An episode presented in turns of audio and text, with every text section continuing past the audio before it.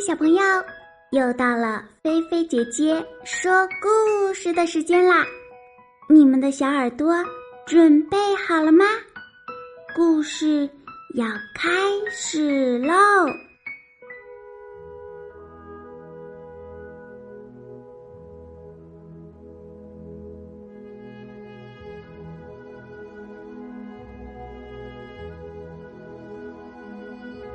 盐巴和胡椒，小朋友，你可别以为今天菲菲姐姐要给你讲的是关于吃的东西。实际上啊，今天故事里的盐巴和胡椒，并不是我们所想的盐巴和胡椒哦。那它们是什么呢？它们呀是两匹老马。小朋友又要问了：两匹老马为什么叫它们盐巴和胡椒呢？我们一起来听故事。一天呀，米莉和茉莉问农夫海格特：“你为什么叫它们盐巴和胡椒呢？”海格特说：“呀，因为。”它们的颜色啊，而且他们又老是在一起，所以呀，我就叫他们盐巴和胡椒了。米莉和茉莉问：“哦，原来是这样，那我们可以骑一骑吗？”海格特说：“当然可以呀，在我认识的马中啊。”盐巴和胡椒是最值得信任的。盐巴和胡椒会咯哒咯哒的散步出门，但是呀，总是咯哒哒哒咯哒哒哒的跑步回家。海格特警告说：“他们咯哒哒哒咯哒哒哒的时候。”会把你们摔下来的，所以呀，回家的时候你们一定要记得抓紧缰绳哦。米莉和茉莉说：“嗯，好的，我们记住啦。”于是米莉和茉莉呀，就骑上了这两匹马，咯哒咯哒，上路了。不一会儿呀，他们遇到了杰克和哈利。杰克和哈利问：“哇，我们可以一起骑吗？”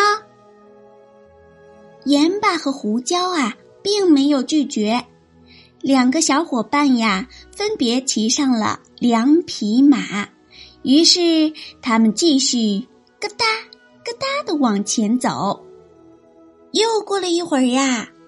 他们遇到了美格和苏菲。美格和苏菲问：“哇，我们也可以一起骑吗？”盐巴和胡椒啊，并不在意。于是，他们几个小朋友咯哒咯哒，坐在马背上继续往前走。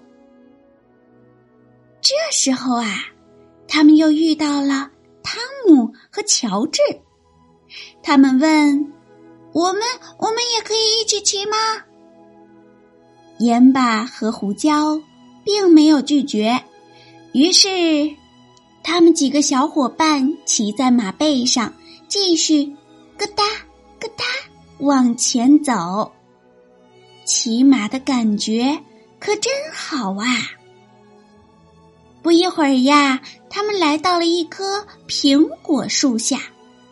苹果树上结满了红彤彤的大苹果，看着就很好吃。